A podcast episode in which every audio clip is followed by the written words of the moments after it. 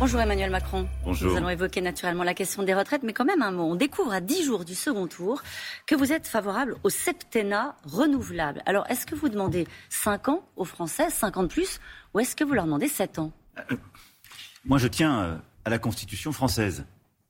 Et donc, la Constitution, elle a des règles claires. 5 ans, pas plus de deux mandats. Quand on parle de réforme constitutionnelle, je dis que le septennat me paraissait une, une bonne option, mais il ne vaudra de toute façon pas pour euh, le mandat qui vient, d'évidence. Vous ne vous l'appliquerez pas vous-même? Ben, C'est évident. Je, on ne change pas les règles en cours de partie. Donc ça, c'est le premier point. Le deuxième, c'est que, je l'ai dit, c'est dans mon projet, si les institutions doivent être rénovées, il me semble qu'il y a beaucoup de choses qu'on peut améliorer. Avoir, euh, par exemple, plus de proportionnel pour mieux représenter l'ensemble des forces politiques à l'Assemblée. Proportionnel intégral? Je pense qu'on peut aller jusque-là. Je n'y suis pas opposé en ce qui me concerne. La deuxième chose, c'est d'avoir un système de responsabilité politique mieux établi pour justement faire que les dirigeants politiques aient un système de responsabilité plus clair, une, revenir sur les, les, éléments de séparation du pouvoir, redonner de la, de la, force à la souveraineté populaire.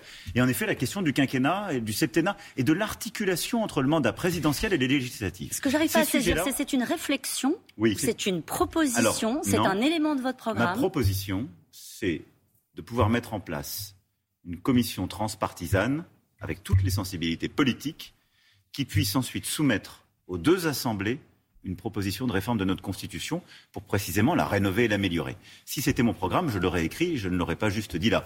Ce que je vous livre là, c'est une réflexion, mais instruit par l'expérience, parce que il, il, y a cinq ans, je voulais faire mmh. quelques réformes, j'ai été bloqué par les oppositions politiques. Pourquoi pas passer par référendum? On ne peut pas changer notre Constitution par référendum direct. Euh, il faut la lire. Mmh. Et donc, ce qui est bien quand on se présente à une élection, c'est qu'on le fait dans un cadre constitutionnel. Et notre Constitution, elle est le fruit du peuple souverain. Et de par notre Constitution, on peut changer le domaine de la loi, mais tel que défini à notre article 11, par voie référendaire, mais on ne peut changer la Constitution par référendum in fine que si d'abord on a eu un vote conforme des deux chambres. Dit. Pourquoi je vous pose la question? Parce qu'hier, Marine Le Pen a dit Emmanuel Macron, il a peur du peuple. Mais, oui, mais... Il a peur du peuple. Moi, je propose de gouverner, de présider euh, par le biais des référendums, et je veux une proportionnelle. Il ne l'a pas fait, je le ferai. Vous avez peur du peuple? Non. Vous savez, moi, je vais au contact du peuple, contrairement à Madame Le Pen. Parfois, c'est d'ailleurs un peu. Mais oui, mais c'est pas grave. Comme hier soir. C'est comme ça, mais c'est comme ça que ça doit se passer. Mais Madame Le Pen, elle confond deux choses. Aller vers le peuple, ce qui est le principe même de l'élection, nous sommes en train de le faire, et ne pas respecter la Constitution. Et donc, je pense qu'il faut que tous nos compatriotes aient aussi ça en tête. Quand Madame Le Pen dit Moi, je changerai notre Constitution sans en respecter les règles. C'est-à-dire en disant, au fond, je vais aller pas avoir référendum, même si la Constitution me l'interdit. Folie. Pourquoi folie? Parce que certains, parce que quand on a une constitution, on en respecte les règles. Sinon, ça veut dire qu'on peut, sous prétexte d'être élu par le peuple, ne plus s'inscrire dans des textes qui nous dépassent. C'est dangereux? Bien sûr, parce que c'est ce qui peut nous conduire ensuite à changer les choses à sa main et à manipuler. Quand la même personne, le même jour, dit vous êtes journaliste, mais monsieur ne l'est pas, parce qu'il dit des choses qui ne me plaisent pas. On a le début d'une dérive autoritaire. Cette recette qui consiste à changer la Constitution à sa main, sous prétexte de consulter le peuple, qui consiste à, à, choisir les journalistes, qui oui. consiste à nous dire le même jour, moi, revenir sur la peine de mort, mm. je ne suis pas contre. Sauf si, évidemment, on met les gens en prison toute la vie. Vous êtes en train Tout de nous dire qu'elle prépare un régime autoritaire Mais je dis simplement que, malgré tous les efforts, le vrai visage de l'extrême droite revient. C'est un visage qui ne respecte pas les libertés, le cadre constitutionnel, l'indépendance de la presse, et des libertés fondamentales, des droits durement et chèrement acquis qui sont au cœur de nos valeurs, comme l'abolition de la peine de mort. Question assez rapide. Est-ce que si vous êtes réélu, il y aura un nouveau Premier ministre, un nouveau gouvernement dans les 15 jours? Ça va dépendre du contexte international. Il y aura évidemment, si je suis élu, c'est pour euh, renouveler les choses et pouvoir aller aux élections. Il y a juste une réserve que je fais euh, aux 15 jours, puisque votre question est très précise, c'est m'assurer qu'il n'y ait pas des circonstances exceptionnelles, en particulier liées à l'Ukraine qui suppose de prendre des décisions rapides avec un gouvernement en place et un Parlement qui est encore là. Euh, hier, Nicolas Sarkozy vous a apporté son soutien. Est-ce que vous avez passé un deal, un accord non, avec il a, lui? Il, il n'y a pas d'accord avec qui que ce soit. Je me félicite du soutien de Nicolas Sarkozy, qui a été très clair et qui a marqué un soutien d'adhésion en se reconnaissant mmh. dans ce que je porte sur l'Europe, sur le travail. Je m'en félicite. Le même jour, Lionel Jospin, Bertrand Delanoë, Bernard Cazeneuve l'ont aussi fait. Et je m'en félicite aussi. Et, et, je pense que ça montre aussi, et je le dis avec euh, beaucoup d'humilité et de gravité, le fait que dans le moment que nous vivons, ces soutiens m'obligent. C'est-à-dire qu'il y a un projet qui est le mien, qui a emporté le plus de voix au premier tour, et que maintenant, je vais aller chercher une majorité au second tour, mais que de toute façon, pour pouvoir rassembler, avancer, il faudra prendre en compte toutes ces sensibilités mais comment qui aujourd'hui, non pas simplement me soutiennent, mais aussi sont prêtes mais à, comment Vous avez annoncé quelque chose de nouveau au soir du premier tour? Euh, ça, c'est quoi? C'est une plateforme C'est une. Je pense qu'il faut à quoi inventer ça peut ressembler? Mais je pense qu'il faut inventer quelque chose de nouveau. Mais vous savez pas encore ce qui va se passer au ben, lendemain du second tour? Je pense qu'il faut cheminer. ça, c'est mon travail. Je pense qu'il faut de la clarté. Jusqu'au second tour, les Françaises et les Français savent qu'ils ont en face d'eux quelqu'un qu'ils connaissent depuis cinq ans. Ils connaissent mes qualités, mes défauts. Ils savent que généralement, quand je dis quelque chose, je le fais. Ils connaissent mon projet. Je peux aussi, euh, c'est l'opportunité de l'entre-deux tours, l'expliquer, euh, euh, mettre en lumière des éléments qui n'avaient pas été perçus ou parfois qu'on avait déformés. Mais ensuite, ce que je dis simplement, c'est que le fait majoritaire qui va avec l'élection ne suffira pas. Et je suis très lucide, les fractures qu'il y a dans le pays font que je serai conduit à devoir chercher pas simplement d'avoir une majorité à l'Assemblée, mais de bâtir aussi capacité à rassembler des forces politiques qui ne pensent pas totalement comme moi sur tous les sujets, mais qui seraient prêtes sur une série de réformes à travailler avec moi. Je ne vois pas à quoi ça peut ressembler. Ça peut ressembler. Nous n'avons pas d'équivalent dans notre système. C'est ça. Parce que dans les systèmes parlementaires, on appelle ça des coalitions. Il ne s'agit pas de coalition, nous n'avons pas un régime parlementaire. Mais l'idée qu'on puisse cheminer avec des gens qui ont des sensibilités, des convictions différentes. Sur une série de réformes. Sur une série de réformes, c'est comme ça que je veux faire. Euh, vous avez annoncé à plusieurs reprises depuis dimanche votre volonté d'adapter votre programme sur l'écologie. Vous l'avez adapté sur la question des retraites, on va peut-être y revenir.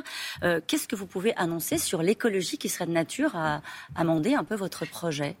D'abord, j'ai un projet qui est le seul qui permet de sortir rapidement de la dépendance aux énergies fossiles, en particulier venant de Russie ou de pays avec lesquels nous, pouvons avoir des risques géopolitiques. Pourquoi?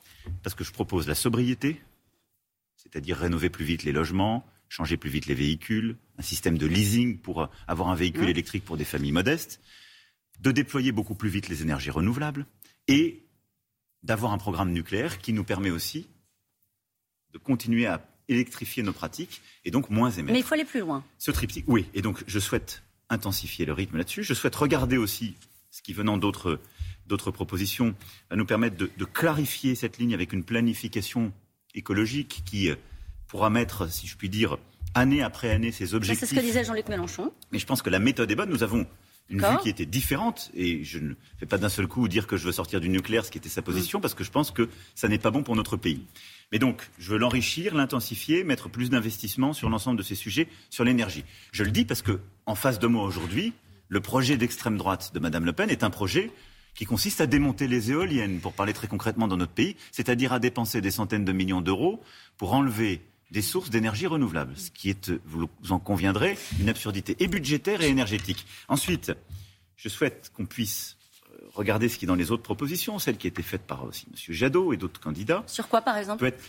Sur les sujets d'économie de, circulaire, où il voulait aller encore plus vite que ce qu'on faisait. Je, garde, un, si vous voulez, un fondement, une ligne. Je crois à l'écologie de projet, à l'écologie de solution.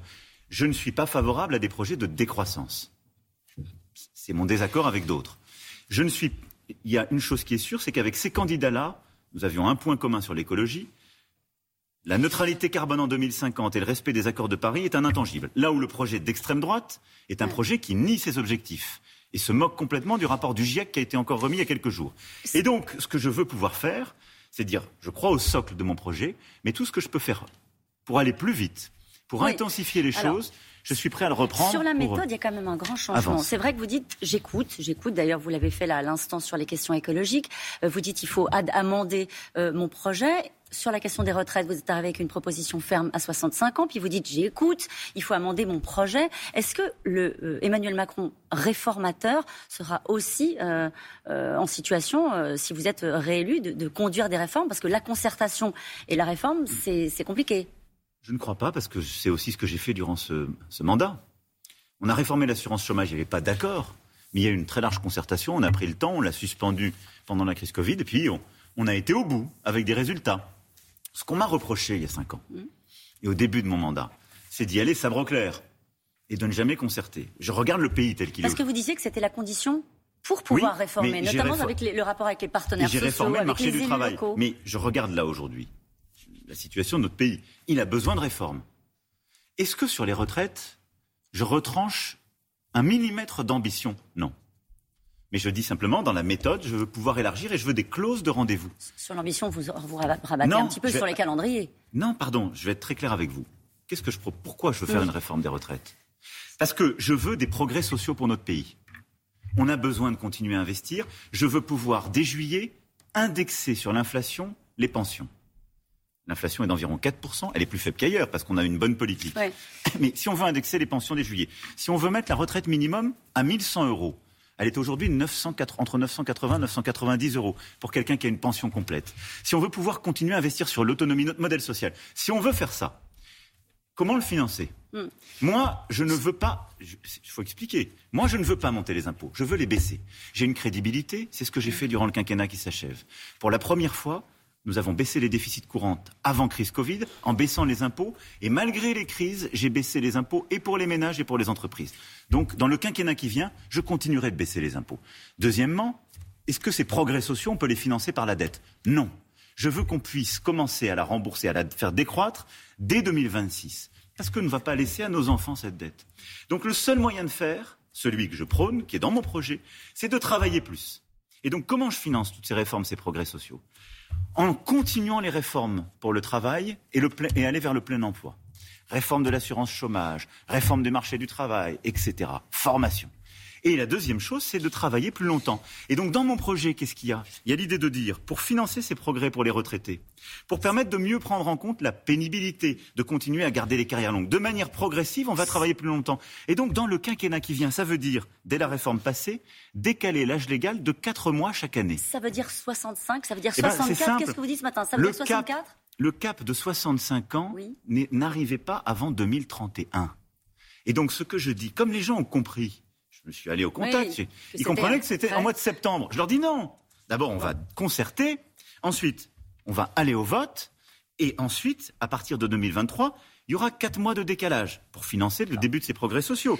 Quatre mois l'année d'après. Ce qui veut dire qu'on arrivera autour de 64 ans en 2027-2028. Et ensuite, on discute. Je dis, il faut qu'il y ait une clause de revoyure. C'est ça ouvrir un projet. Est-ce que ça retranche quelque ambition réformatrice sur les cinq ans qui viennent? Non mais j'ai entendu l'angoisse des gens qui avaient. Alors, est-ce que vous entendez l'angoisse des gens Vous allez faire les 65 ans dès le mois prochain. Emmanuel Macron, est-ce que vous entendez l'angoisse des gens sur le pouvoir d'achat? Oui, forcément. Euh, l'industrie alimentaire. on agit. Alors, l'industrie alimentaire anticipe de 4 à 6% l'augmentation des prix, des prix hein, alimentaires de, tous les jours euh, dans les semaines qui viennent. Marine Le Pen propose une baisse de la TVA à 0 sur un panier de produits de première nécessité. Euh, vous avez proposé un, bouclier tarifaire sur le carburant. Qu'est-ce que vous proposez sur les produits alimentaires? Est-ce que la solution du blocage des prix vous paraît la bonne? D'abord, je veux dire que passer de, la TVA euh, de 5,5 à 0 sur des prix qui ont déjà une TVA réduite, on prend honnêtement, on prend les gens pour des imbéciles parce que c'est quelques centimes sur un, paquet de couches culottes, parce que c'est pas vraiment quelque chose qui baisse les prix. Quand on a 5% de TVA, que, euh, que ça, que, ça s'envole. Je veux d'abord dire ici que ce que nous avons décidé avec le gouvernement sur l'électricité, le gaz et l'essence est plus efficace qu'une baisse de TVA. C'est plus ça c'est dit, je parle des produits alimentaires. Je, le dis parce que c'est très important. C'est plus efficace parce que c'est des, des blocages qui ont évité des 100, 140% de hausse. Hmm. L'autre avantage, c'est que c'est borné dans le temps. Le jour où on revient à une situation normale, on peut le débrancher. Quand vous faites une baisse de la TVA, il faut expliquer comment vous la financez. Ça, c'est pour la méthode. Parce que ça reste. Sur les produits alimentaires, ce que je veux faire, c'est deux choses. La première, ce qu'on a commencé, aider le monde agricole à produire et à internaliser les coûts. Pourquoi l'alimentation augmente? Parce que nos agriculteurs ont plus de coûts. Ce qu'il faut déjà réussir à faire, c'est baisser les coûts pour les agriculteurs si on ne veut pas que ça se répercute. Donc, Premièrement, on a commencé avec le plan de résilience, c'est mieux prendre en compte le GNL pour nos agriculteurs, les aider pour la nourriture du bétail, leur payer euh, justement une aide pour les tourteaux, par exemple, qui venaient d'Ukraine ou autre. on va continuer ces aides. Ça, ça répond à l'urgence? Ça, ça, ça, répond à l'urgence parce qu'aujourd'hui, la vraie difficulté pour nos agriculteurs, c'est qu'ils ont ces hausses, mais ils n'arrivent pas à les passer dans les prix. Bon. Donc, pour prévenir les hausses de prix de demain et déjà les aider, on a besoin de ça. La deuxième chose, moi je crois beaucoup plus au chèque alimentaire et à l'accompagnement. Et donc, on va avoir besoin de toute façon d'une grande concertation de filières dans les semaines qui viennent avec les distributeurs, le monde de l'agroalimentaire et les producteurs pour voir quels sont les prix qu'on peut tenir. Et la deuxième chose, voir comment on peut accompagner les ménages qui en ont besoin à travers un chèque alimentaire. C'est ce que propose l'interprofession. Je pense que c'est une bonne méthode parce que c'est ce qui concrètement, sous conditions de ressources, permet d'accompagner les gens. Est-ce que vous savez, les baisses de TVA... Le niveau, la durée, l'application sera à définir bah, Elle sera définie pour accompagner nos compatriotes pendant la crise. Mais c'est quelque chose qui leur permet de prendre cette hausse. Mais il faut faire très attention. Les baisses de TVA ne sont pas forcément répercutées dans le prix final. On l'a vu par le passé. Je, voudrais terminer cette interview naturellement avec un mot sur l'Ukraine. Vous y passez une grande partie de, votre temps, toujours, j'imagine? Passe encore beaucoup de temps, évidemment, et j'aurai des appels d'ailleurs dans les prochains jours à nouveau avec le président Zelensky et, euh, et, avec Vladimir fait Poutine. demande avec le président Poutine. Euh, Joe Biden accuse Vladimir Poutine de génocide en Ukraine. Euh, il veut effacer l'idée même d'être ukrainien. Ce sont les mots utilisés par le président américain. un génocide, c'est un mot que vous utiliseriez alors qu'on a découvert 20 000 morts à Mariupol notamment. Je dirais que la Russie a déclenché de manière unilatérale une guerre brutalissime, qu'il est maintenant établi que des crimes de guerre ont été faits par l'armée russe et qu'il faut maintenant en, trouver les responsables et aller devant les, justement la justice. Et c'est ce que nous sommes en train de faire aux côtés des Ukrainiens. On a envoyé une coopération. Je serais prudent avec les termes aujourd'hui parce que. Pourquoi? Mais parce que ce sont des peuples frères. Un génocide, ça, ça a un sens. C'est. Le peuple ukrainien, le peuple russe sont des peuples frères. C'est une folie ce qui est en train de se passer. C'est d'une brutalité inouïe. C'est le retour de la guerre en Europe. Mais je, je regarde en même temps les choses, les faits. Je veux essayer au maximum mm. de continuer à, pouvoir arrêter cette guerre et à rebâtir la paix. Donc je, je, je ne suis pas sûr que l'escalade des mots serve la cause. Maintenant, je pense qu'il y a une chose qu'on peut dire de manière sûre, c'est que la situation est inacceptable et que ce sont des crimes de guerre. Nous vivons ici des faits de guerre, des crimes de mm. guerre qui sont inédits sur notre sol. Merci beaucoup, Emmanuel Macron, d'avoir été notre invité ce notre matin. sol européen. Merci, à vous.